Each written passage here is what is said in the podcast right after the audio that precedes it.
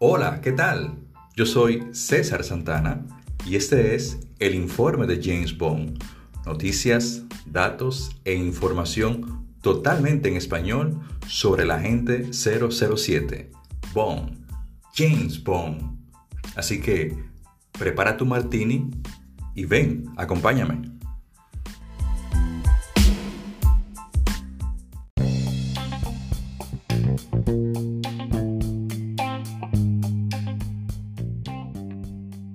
Saludos, sean todos bienvenidos a este nuevo episodio de este podcast del informe de James Bond.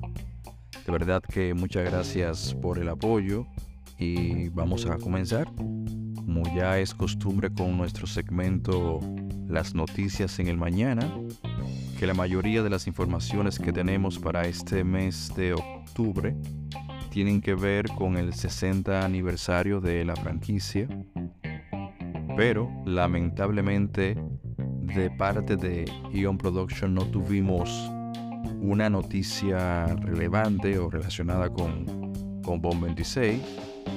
Yo personalmente no esperaba nada referente al nuevo actor ni, a, en la próxima película y fue algo que, que yo lo dije en el episodio anterior y, y así ocurrió.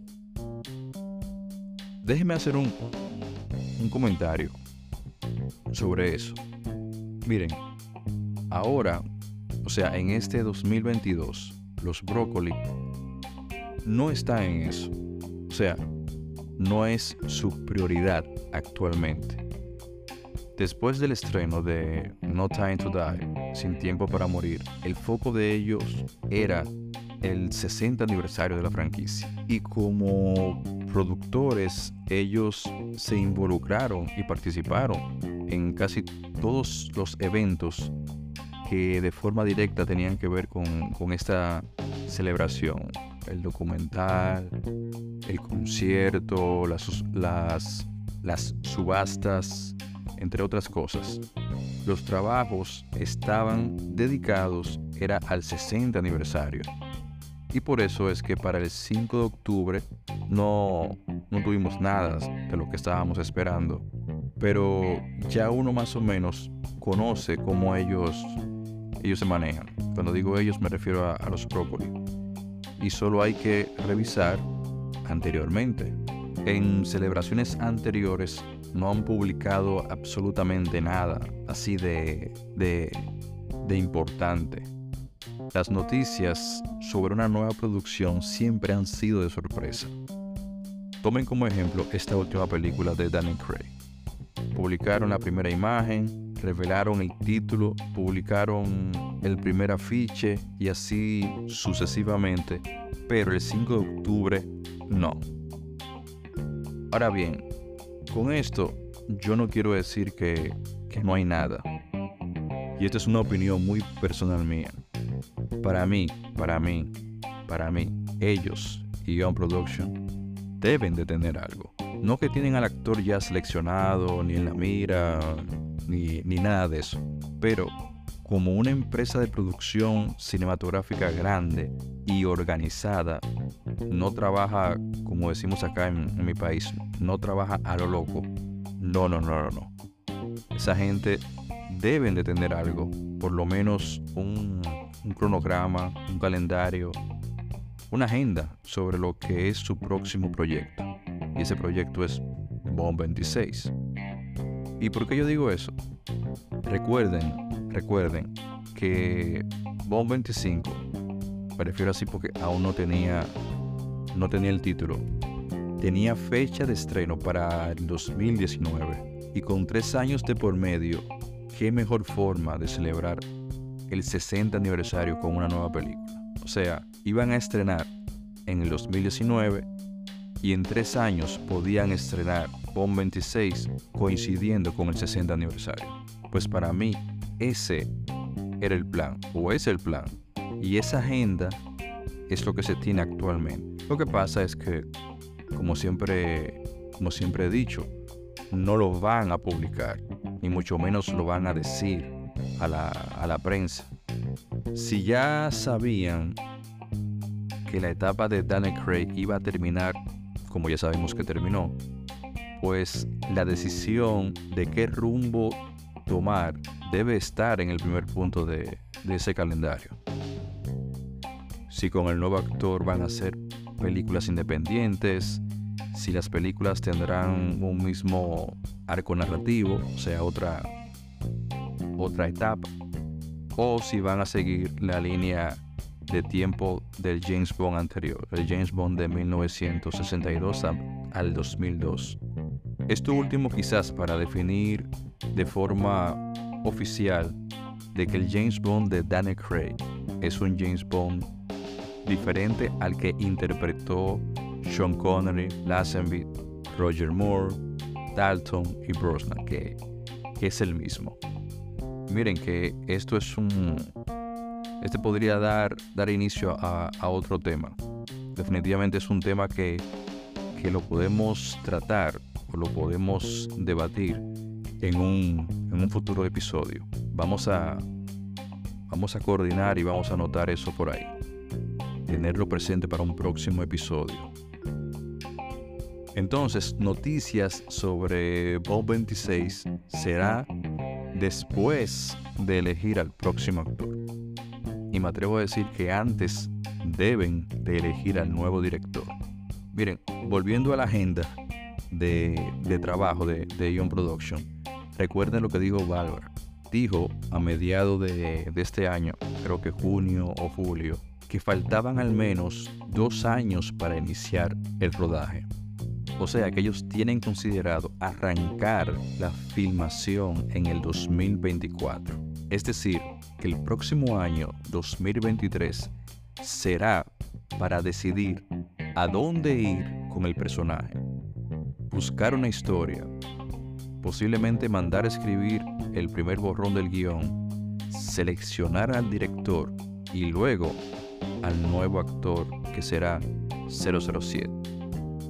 Ya con eso concretado, pues quizás a mediados del 2024 es que se daría la noticia oficial del nuevo actor. Se haría entonces ya en octubre la rueda de prensa para presentar ya todo el, elenco completo, revelar el título e iniciar formalmente el rodaje. Ahí están los dos años que dijo Barbara. Entonces, para estrenar Bomb 26 en el 2025. Bueno, pues eso fue un, breve comentario, pero creo que me, extendí un poco. Volvamos a, las noticias. Primero tenemos que la editora de Ian Fleming anunció que publicará bajo su propio sello las novelas originales de James Bond. Eso será para la, para la primavera del 2023. Recuerden que el Bond literario estará celebrando 70 aniversario el próximo año. También el mismo día, tanto el documental como el concierto que llevan el mismo nombre, The Sound of 007, el sonido de 007, se pusieron disponibles en la plataforma Prime Video de Amazon. El documental, que se lo recomiendo, está, está muy bueno, revela la historia de la música de Bond desde Doctor No hasta No Time to Die. Y el concierto, que fue una presentación en vivo la noche anterior, el 4 de octubre, en el Royal Albert Hall de Londres, tuvo la producción musical del compositor David Arnold y contó también con varios artistas invitados que dieron su interpretación a varios temas clásicos. También se realizaron las dos subastas en, Christie's. Recuerda que hubo una virtual y luego otra física. También se pusieron a la venta varios productos en la tienda oficial de, de 007. Loncheras, toallas, t-shirt, medias, ropas, accesorios, monedas de colección, incluso hasta una máquina de, pinball y también una versión especial de Doctor No en, Blu-ray. Por otro lado, las marcas que están asociadas o vinculadas con, con la franquicia sacaron sus productos también con referencias al 60 aniversario, una botella especial de Bollinger, seis botellas del whisky Macallan, entre otros. Como dije al principio, no hubo nada sobre Bond 26 y básicamente eso fue todo lo que tuvimos con nuestro 60 aniversario. Se esperaban otras, otras cosas. Yo personalmente esperaba que un box set con las 25 películas. Eh, también esperaba un póster oficial, ya que tuvimos uno para, para el 50 y el 40 aniversario. También esperaba más figuras de Funko Pop, porque aún faltan George Lazenby y, Timothy Dalton. Y nada, solo nos queda esperar. Ya por último tenemos una noticia un poco triste y fue el fallecimiento del actor Robbie Coltrane, quien interpretó al antiguo agente de la KGB Valentín Zukovsky, un aliado de Bob en, en GoldenEye de 1995 y en The War Is Not Enough de 1999. Robbie Coltrane tenía 72 años. Así que lo echaremos de menos, que descanse en paz. Pues nada, hasta aquí nuestro segmento Las noticias en el mañana. Vamos ahora a pasar a, a nuestro tema de este episodio.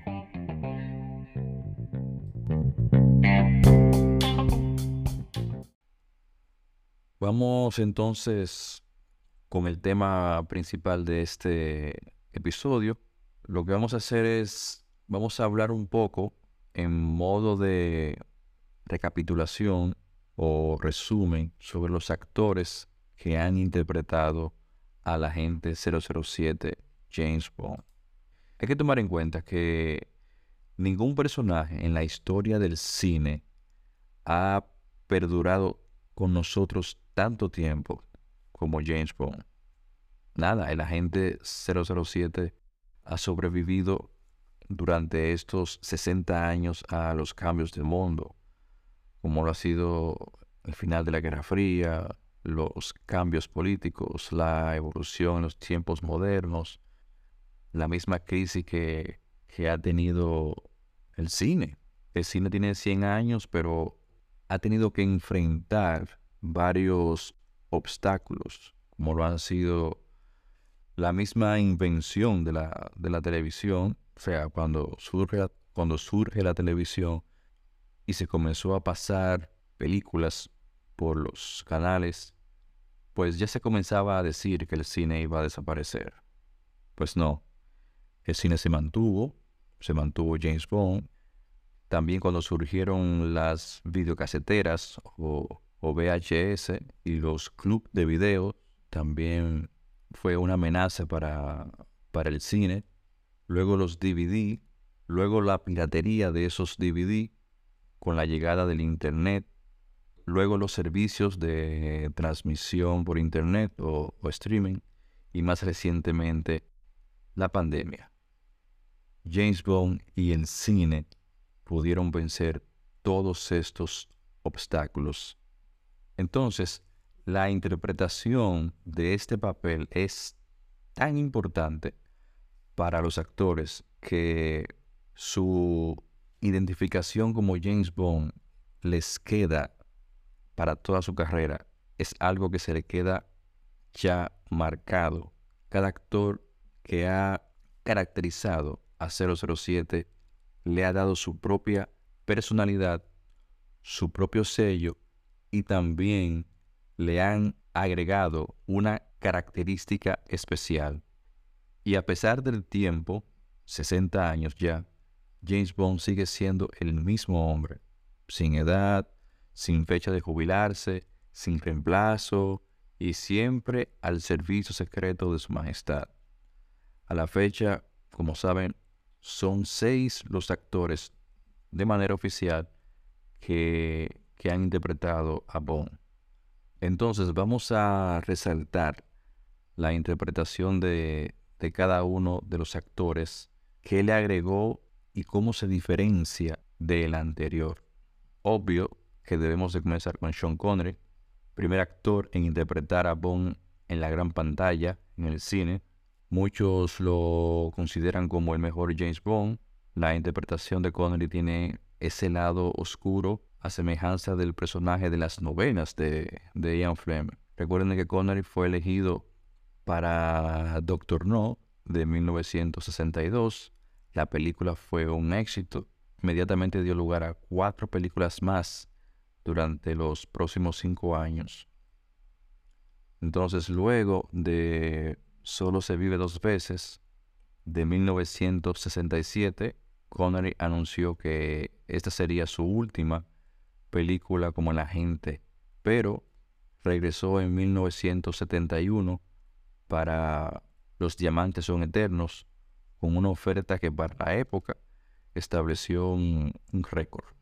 Esa parte del regreso de, de Connery en 1971, luego de, de sus declaraciones de que no iba a regresar, la vamos a tratar en un, en un próximo episodio dedicado solamente a, a Sir Sean Connery.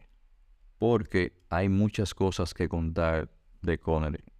Así como fue el primer actor, también tiene en su lista la interpretación de James Bond en Nunca diga nunca jamás, de 1983. Una película no oficial, fruto de ya una diferencia de derechos de autor entre Ian Fleming y Kevin McClory, que también hay que hacer un, episodio sobre, sobre ese hecho, esa disputa por Thunderbolt, Operación Trueno, para que así los que están conociendo a, este mundo bondiano sepan realmente qué fue lo que ocurrió, por qué Connery está en una película no oficial. Entonces, como Sean Connery es el primer actor, Connery siempre ha sido el James Bond a comparar. Lamentablemente ya nos dejó, falleció hace dos años, el 31 de octubre del 2020. Luego tuvimos a nuestro segundo actor, George Lazenby. Tuvo la dura tarea de reemplazar a Sean Connery cuando, cuando dejó el personaje en 1967. Entonces, siendo su única película, Al Servicio Secreto de Su Majestad, de 1969, la cual en su momento fue la primera adaptación fiel a una novela de, de Ian Fleming. La película introduce a este nuevo actor con varios elementos de las películas anteriores para así convencer, digamos, a la audiencia de que se trataba del mismo James Bond de siempre. Con Lesenby vemos un Bond un poco más, más rudo o más violento. Yo diría que es la forma en que se enfrentaba a sus enemigos, la forma de pelear, es que yo lo veo diferente a él. Vemos a un Bond más sentimental y por primera vez vemos a un James Bond enamorado. Lamentablemente George creyó que que el personaje de la agente 007 no iba a perdurar mucho, que era un personaje de, los 60, ya iniciaban los 70, ya iniciaba otra década diferente y por eso terminó su contrato. Su interpretación como James Bond fue muy breve y yo diría que no pudo desarrollar más el, el personaje. Básicamente mantuvo muchos elementos de Connery, aunque su única película, por seguir fielmente a la, novela de Fleming, es considerada al día de hoy por críticos y, y fans como una de las mejores de, de la franquicia. Luego de la salida definitiva de Sean Connery, fue contratado inmediatamente Roger Moore como el nuevo agente 007. Su primera película, Live and Let Die, Vive y Deja Morir, de 1973 está basada en la segunda novela escrita por, por Ian Fleming. Fue un reto introducir a, Roger Moore como James Bond en esta película, ya que la historia era diferente a, la, a todas las anteriores, era oscura y se refería al tema de, del vudú, pero Moore decide darle un giro total al, al personaje para así no parecerse a Sean Connery. Entonces, conocemos a un James Bond más, más relajado, más cómico, más pícaro, con un toque de, sarcasmo, más ligero y a veces hasta menos crudo o menos duro. Por lo regular, califican la, la interpretación de Moore como la que más se aleja del personaje que creó Ian Fleming, pero aún así Roger Moore mantuvo el personaje durante todos los años 70 y mediados de los 80. Y además tiene hasta ahora la marca de mayor número de películas, con siete en su lista, siendo su última aparición en A View to a Kill, en la mira de los asesinos, de 1985. Entonces, cuando el contrato de Roger Moore estaba llegando a su fin, el productor Albert Broccoli tenía claro que necesitaba renovar la cara de la gente 007.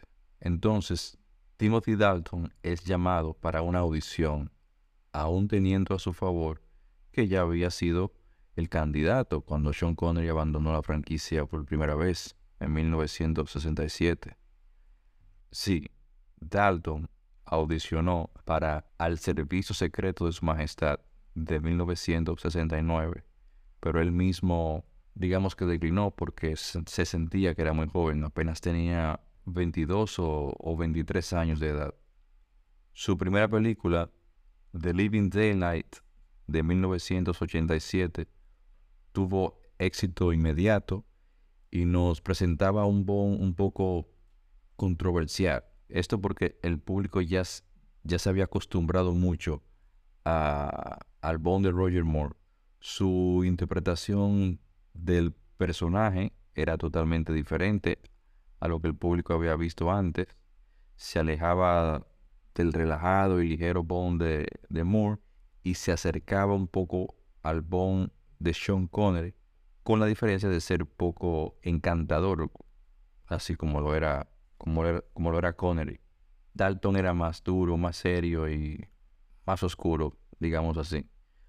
Su segunda y última aparición como James Bond fue en License to Kill, Licencia para Matar, de 1989, la cual no tuvo la misma acogida que, su anterior, estaba pautado a Dalton para una tercera película. De hecho, se, comenzó a anunciar en, en Cannes. Hay unas, unas imágenes, unas fotos donde se puede ver esa promoción de la tercera película de Dalton que nunca llegó. Vinieron unos problemas legales que detuvieron esa, esa producción. Produjeron una pausa de seis años, un descanso de seis años. Como esa tercera película no inició y los años seguían pasando y Dalton no veía luz al final del camino, o sea que no se iba a, resolver toda esa controversia, pues él anunció que no volvería a interpretar a, a James Bond. Entonces ahí fue que tuvimos la pausa, regresando con Pierce Brosnan, que había sido el candidato para reemplazar a Roger Moore en 1986, pero no pudo aceptar debido a que su contrato con la serie Remington Steel, Temple de Acero, fue, fue renovado. Entonces, como Dalton no iba a regresar, ya Brosnan sí estaba disponible. Entonces, entró en el centro de atención al convertirse en el nuevo James Bond de 1995 con la película GoldenEye. Su interpretación del personaje es de hecho muy similar a, la de Sean Connery, en lo serio y en lo rudo, pero ese lado más oscuro de Bond lo podemos notar, por ejemplo, en, en The War Started Off, en El Mundo No es Suficiente, cuando, cuando Bond mata sangre fría a, a Electra. Muy fuerte esa escena, lo que le añade más profundidad a, a esa interpretación de Brosnan. También tiene un toque de, sarcasmo. El sarcasmo de, de, Brosnan es genial, muy parecido al de, al de Roger Moore. Y se aleja de ese bond de, de Timothy Dalton, al ser menos misterioso y más encantador, más seductor y más romántico con las damas. Ese era el bond de Pierce Brosnan. A pesar de tener un contrato por cinco películas, solo fueron cuatro. Concluyó en el 2002 con Die Another Day. Como los productores decidieron iniciar la, reiniciar la franquicia, entendían que el próximo actor debía ser más joven. Entonces, por eso fue, digamos que, el despido de, de Pierce Brosnan. Y luego de varios rumores sobre quién sería el nuevo actor, pues Daniel Craig fue anunciado como el sexto James Bond. Sin embargo, hay que recordar que ese anuncio oficial de Craig provocó una controversia que, bueno, no se había visto en años. Muchos fans, los críticos y los medios de comunicación juzgaron de manera, digamos que negativa, la, elección de, de Craig como Bond. Hasta se creó una página, un website que decía Craig is Gray is not Bond. Parece que, que era así. Pero con su primera película, Casino Royale, en el 2006, hizo que esas críticas fueran, fueran diferentes. El Bond de Daniel Gray dicen que hasta el momento es el más parecido y el que más se acerca a la personalidad que describió Ian Fleming. Incluso ha sido considerado como la mejor interpretación de 007, muy, muy similar a la de Sean Connery. Su tercera película, Skyfall, es hasta el momento la más exitosa de la franquicia, o sea, a nivel de, de, taquilla. Acumuló varias nominaciones y, varios premios. Y recientemente tuvimos a No Time to Die, Sin Tiempo para Morir, la cual trajo mucha controversia por un final que no ha sido de, que no fue de agrado de algunos Bond fans. Pero a pesar de todo esto, Danny Craig nos dio un James Bond totalmente diferente, tanto en su interpretación como en su historia. Finalmente, tenemos que mencionar y de forma breve a los actores que también interpretaron a James Bond en películas no oficiales, como Barry Nelson en esa Casino Royale de 1954, David Niven, una parodia total de, Casino Royale en 1967 y Sean Connery como les mencioné en Nunca digas nunca jamás de 1983. Bueno, este fue nuestro recorrido por las distintas interpretaciones de Bond, esperando que haya sido de su agrado y si escucharon algo nuevo o interesante, no duden en escribir. Lo pueden hacer por cualquiera de las plataformas disponibles. También les prometo un episodio especial por cada uno de los actores. Muy posible que tengamos invitados y así podamos expandir y conocer un poco más de ellos. Finalmente, como ya saben, tenemos actualmente seis actores, un séptimo pendiente por presentar. Ya saben por qué James Bond ha sido este, un personaje que se ha mantenido, que se conserva actualmente y que perdurará con los años. Eso quiere decir que vendrán más actores que también estarán en la piel de 007. Mi nombre es César Santana y nos estamos escuchando en el próximo episodio.